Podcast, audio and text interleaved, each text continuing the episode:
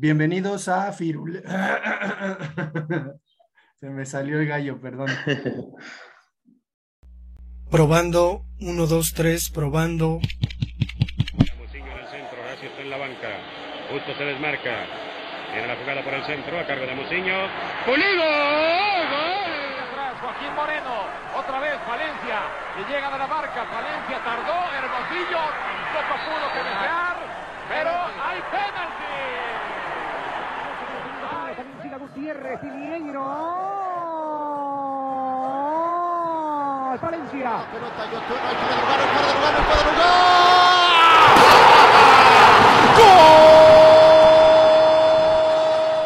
¡Se acabó! 23 años, 5 meses, 23 días. 8.575 días, 205.808 horas. El azul por fin termina con la penumbra, termina con eh, los fantasmas, termina con el oscurantismo. Es campeón de México, es el campeón del fútbol mexicano. Esto es. Esto es Esto es. Firulete Azul. Comenzamos.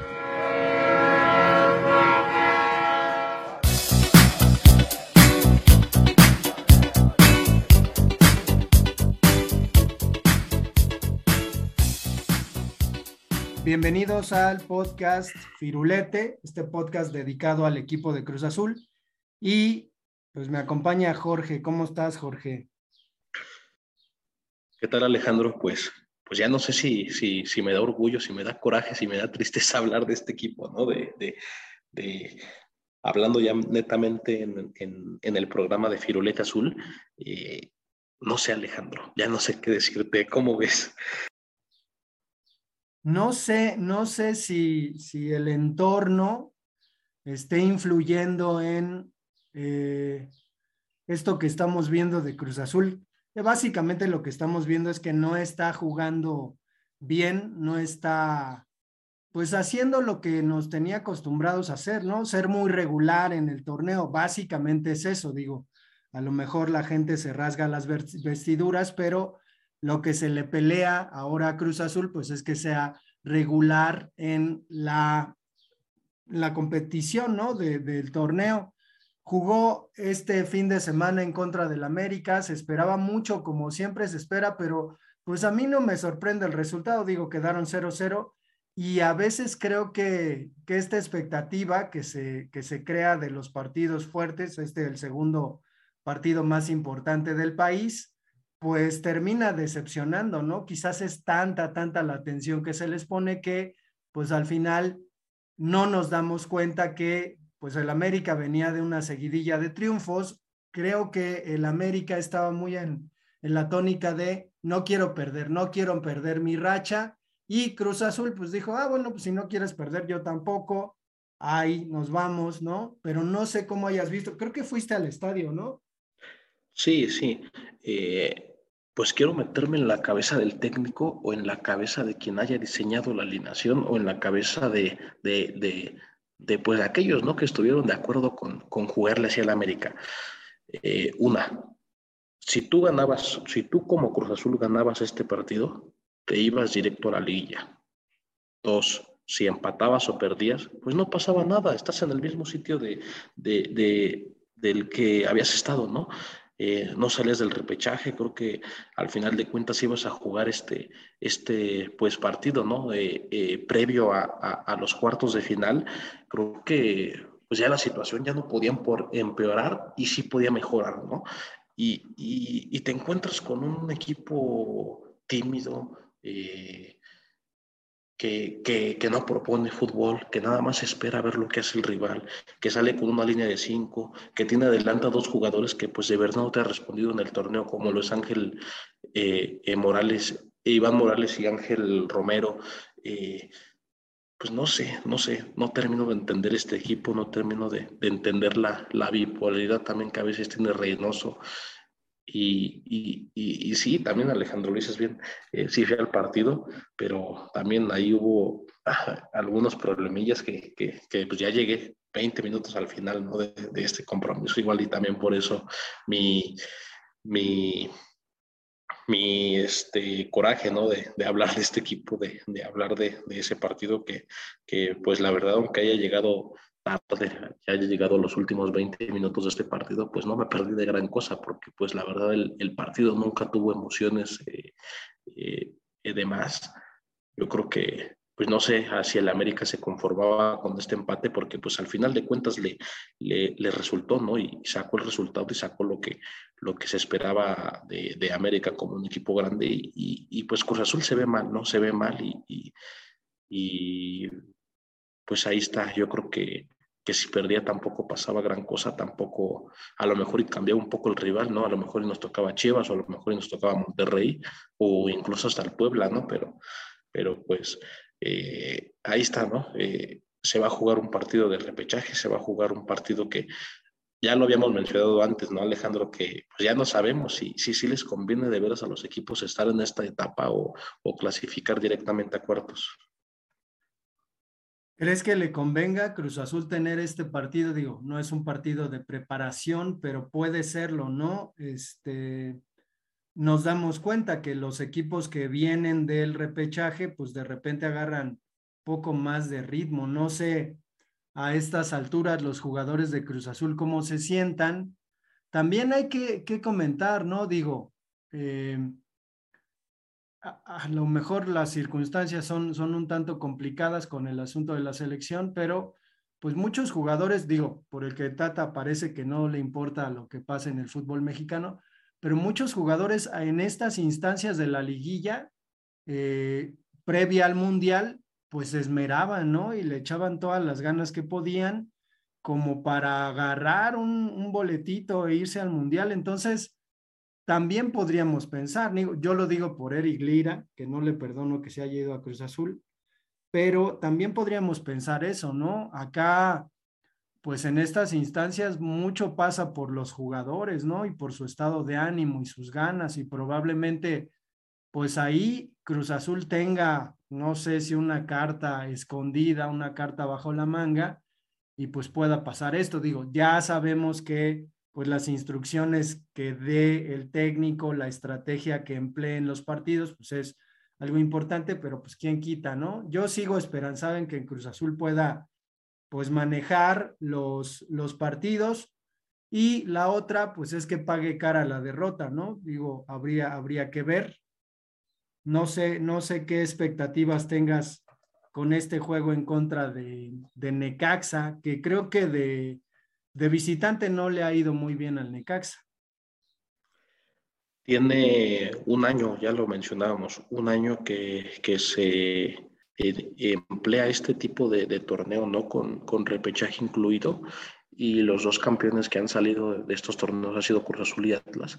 Y ambos han, han llegado eh, directo a la liguilla, no esperando ese tiempo de una semana de descanso. Ah, por ahí Cruz Azul, el primer torneo que se hace, queda de líder, espera al rival y queda campeón. Atlas en el segundo torneo eh, queda segundo lugar, espera rival, elimina de hecho al Monterrey que venía de la repesca contra Cruz Azul, que, que, nos vimos muy mal también, lo, lo, golearon, golearon a Cruz Azul en ese torneo y Atlas derrota a Monterrey en cuartos de final y, y, y, a la postre pues queda campeón, ¿no? Entonces pues, pues por ahí sí, sí se ve un, o en otro ritmo los, los equipos que, que, pasan por esta prueba, pero creo que al final sí se ha ganado eh, el, el, equipo que ha pasado directo a la liguilla, ¿no? Entonces, pues digo, tenemos este, estadísticas de dos torneos, creo que no es, no es bueno para hacer una comparativa y no es bueno para, para decir, ah, es que siempre el que pasa directo queda campeón. Eh, yo creo que no, hay que, hay que seguir a ver cómo madura este formato y a ver si, si se va a quedar o, o lo van a, a, a, tirar por la borda ya, ya en definitiva, ahorita que ya no es pandemia y ahorita que pues ya se está permitiendo un poquito más de, de bonanza económica en los equipos de fútbol. Entonces, pues creo que, que no es un parteaguas. Eh, y me dices, Alejandro, que, que a Necaxa no le va bien fuera, pues ya le ganó Cruz Azul, ¿no? Y ya le ganó Cruz Azul en, en el Azteca, que creo que Cruz Azul no ha tenido una, una buena temporada jugando como local y como visitante, ¿verdad? Pero creo que como local se ha visto eh, eh, más mermada porque pues el Azteca era un, una verdadera fortaleza para el Cruz Azul desde que regresó por ahí del, del 2018 y, creo que pues este torneo ha sido el que más, el que peor le ha ido como local, entonces pues también ahí puede, puede haber un, un, partido sorpresa o un partido que, que, le salgan más las cosas a Cruz Azul que, que lo hemos visto a lo largo del torneo también. ¿Qué pasó al final del partido contra el América? ¿Qué ánimo tenía la afición? ¿Hubo gritos en contra de Reynoso? ¿Te fijaste en algo o más bien resignación? Sí, sí. Eh, eh, pues yo llegué, había un gran ambiente, la verdad. Creo que, creo que eh, fue un partido, fue uno de los clásicos jóvenes que me ha tocado con más ambiente, con más este esta, este tipo de, de, un fútbol sano, ¿no? De un fútbol que, que, veías camisetas de ambos equipos, que veías este, a, a, personas gritando águilas, que veías a personas gritando azul y yo soy celeste. Y creo que, creo que se, se, se dio un, buen partido en términos de, de afición, porque creo que lo, lo, interesante de este partido estuvo en las tribunas y no en la cancha. Eh, yo percibí por ahí eh, eh, varios gritos de, de, ambas aficiones que decían, regresen los boletos, para esto venimos y no sé qué. Entonces se fueron insatisfechos. Yo creo que hubiera, se hubiera generalizado más un grito de un fuera Reynoso si Cruz Azul hubiera sido local, si Cruz Azul hubiera tenido un poquito más de, de, de afición, pero no, no lo escuché en ningún momento. Lo que sí escuché es que, como te digo, los aficionados estaban inconformes con el resultado. Pues habrá que esperar eh, a ver qué pasa con Cruz Azul. Eh, sobre todo, pues la expectativa es si Cruz Azul llega a perder, toco madera para que no ocurra, porque luego de qué vamos a hablar, este, pues a ver qué pasa con Reynoso, ¿no? A ver si, si se hace un lado y qué, híjole, qué, qué se le vendría a Cruz Azul sin, sin Reynoso, no sé, no sé qué, una renovación de jugadores, no sé qué podría pasar. Pues yo creo que vuelve a, enfermarse de lo mismo este equipo y, de esa inestabilidad de la que se, se había venido eh, trayendo de año con año, ¿no? Hasta que, pues, de alguna u otra forma Reynoso llega a poner orden. Entonces, pues, ya lo habíamos hablado, ¿no? El, el, capítulo pasado, eh, en un, perdónanos Reynoso, porque pues, lo estamos juzgando, ¿no? Y, creo que pues, hay que darle chance, hay que, hay que, hay que dejar que se defienda. Creo que está en, un, en una posición de, de presión, en una posición de, de, de mucho, este, pues no sé, se le vienen muchas cosas encima y creo que pues al final de cuentas no, no, este, no lo acompañan los resultados. Creo que hay que darle chance y creo que hay que dejarlo trabajar. Entonces, pues esperemos que sí gane, esperemos que, que, le vaya bien, porque si le va bien al equipo, pues también nos va bien a nosotros, ¿no? Creo que es una, una estadística por ahí un poco no favorable que tenemos, pero pues que le vaya bien. Pues sí, ojalá que, Cruz Azul termine llegando a instancias eh, lejanas y que sea protagonista, ¿no? Como se prometió ser. A lo mejor eh, los jugadores, ¿no? No sé, jugó Corona este partido contra América, creo que no, pero ya lo estaban como considerando, ¿no? Ya decían que se había recuperado de su lesión y que probablemente ya jugaba este partido, pero creo que no jugó, pero jugará contra Necaxa y sobre todo, o sea, lo que me refiero es la, la, figura de Corona como líder del equipo, pues podría tener ahí como cierta, cierta influencia probablemente. Pues se habla, ¿no? De que ya está, de que, de que pues puede regresar y que se guardó especialmente ese partido contra el América para ya llegar de lleno en, la, en, la, en el repechaje. Pues sí, yo creo que, que con Jurado se titubeó un poquito, con Jurado creo que tuvo partidos malos, al final de cuentas pues sacó esa solidez que se le caracteriza y, esa solidez que requiere un portero, pero sí, Corona es el capitán, Corona es el gran líder y creo que Corona es una parte importante de, de, de lo que demostró Cruz Azul en el, en el torneo del campeonato. Les hace falta ese hombre por, por, por experiencia, por su liderazgo, por, por simplemente por ser el capitán, ¿no? Porque yo creo que los jugadores se sienten mejor con él en la cancha y, y y pues esperemos, ¿no? Que ya esté listo para, para este partido de repechaje que, que, que, pues mucha falta nos, nos va a hacer, ¿no? Bien, pues vamos a dejar el episodio hasta acá. Les recordamos a nuestros oyentes que tenemos redes sociales, Facebook, Instagram y un correo electrónico que es firulete de color azul arroba gmail.com. Nos escuchamos después.